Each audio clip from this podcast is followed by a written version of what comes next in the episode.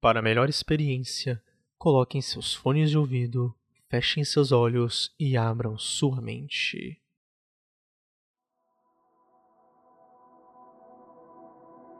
Não é uma novidade que as redes sociais afetam o comportamento de quem as consome. Inclusive, diversos estudos já comprovam que o uso exagerado e alienado à realidade pode trazer inúmeros prejuízos, não apenas emocionais, como físicos.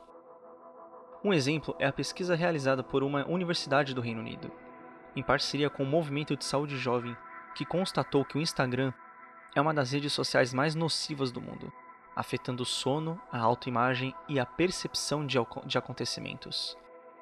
Facebook, Snapchat e Twitter vieram logo em seguida. Meus amigos, o episódio de hoje não será uma crítica às redes sociais, mas será como um alerta para vocês. E que já foi comprovado através de uma série da Netflix chamado Dilema das Redes. Se você não assistiu, assista de como as redes sociais nos manipulam indiretamente. Sejam todos muito bem-vindos a mais um episódio de Teorias do Universo.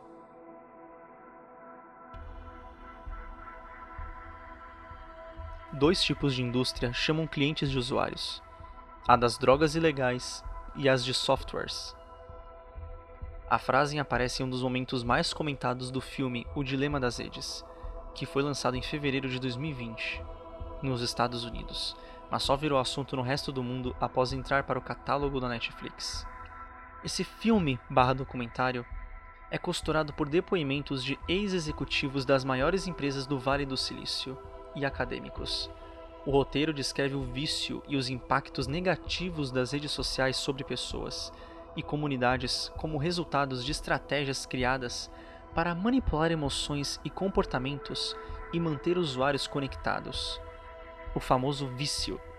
Assim, segundo o dilema das redes, experiências digitais aparentemente banais, como recomendações automáticas, notificações e publicações sugeridas, funcionariam como iscas lançadas bilhões de vezes por dia pelos aplicativos mais populares do planeta.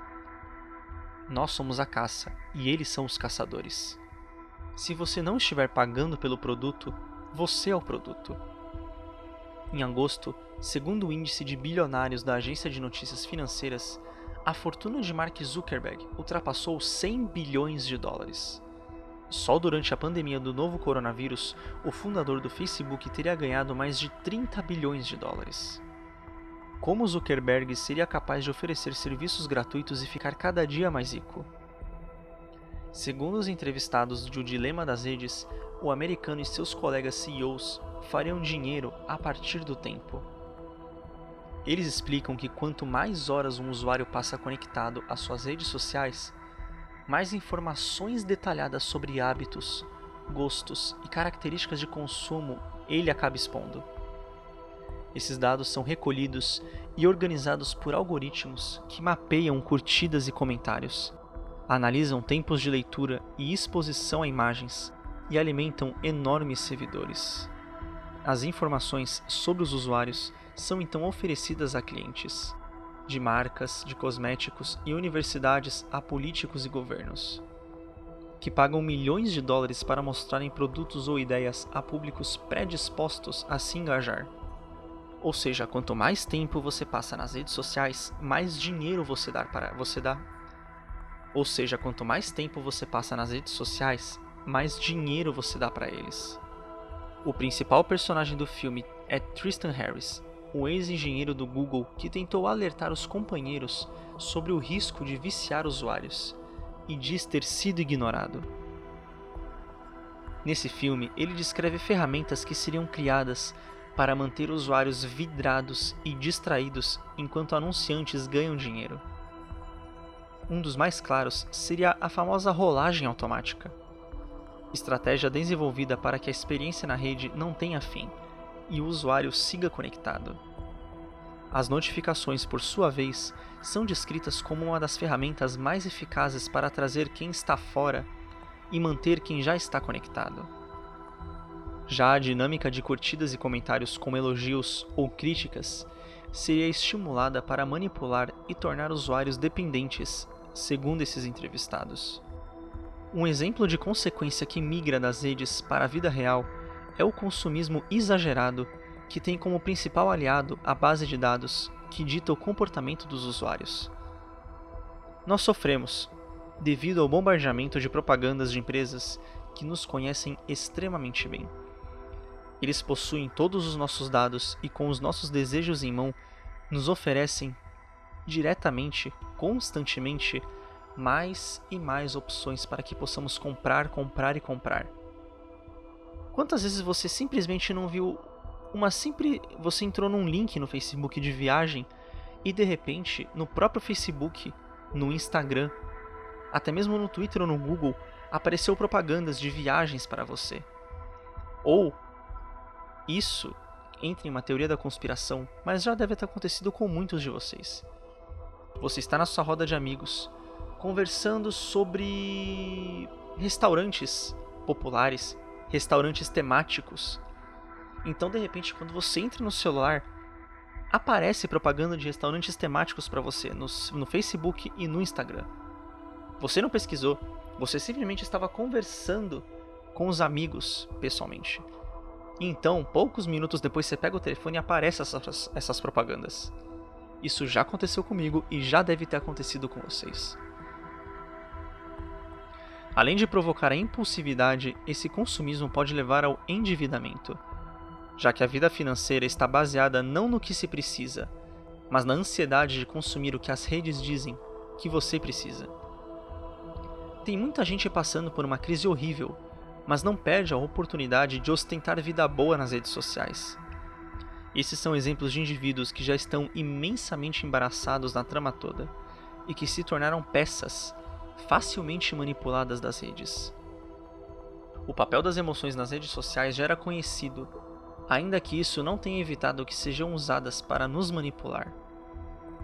Todas as plataformas de redes sociais têm seus próprios meios e ferramentas para atrair nossa atenção e nos fazer passar horas explorando novas páginas.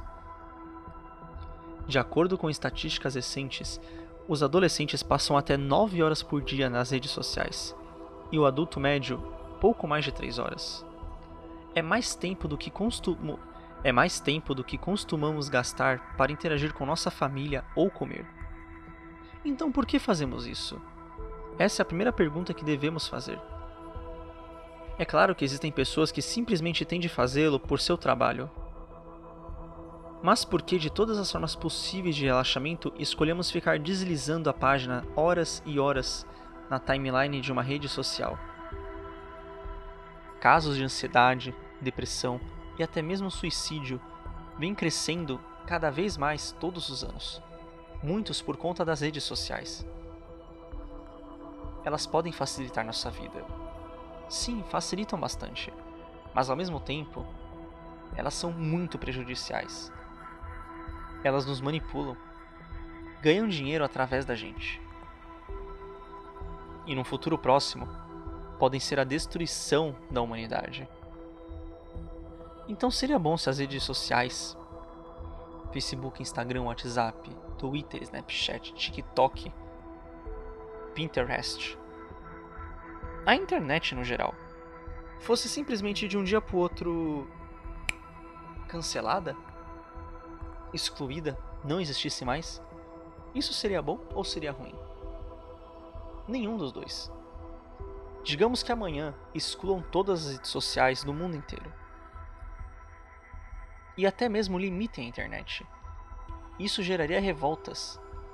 Geraria um choque para todo mundo do planeta aconteceria brigas, guerras, porque simplesmente hoje em dia não conseguimos viver sem internet. E poderia causar o fim da humanidade, um verdadeiro apocalipse na Terra.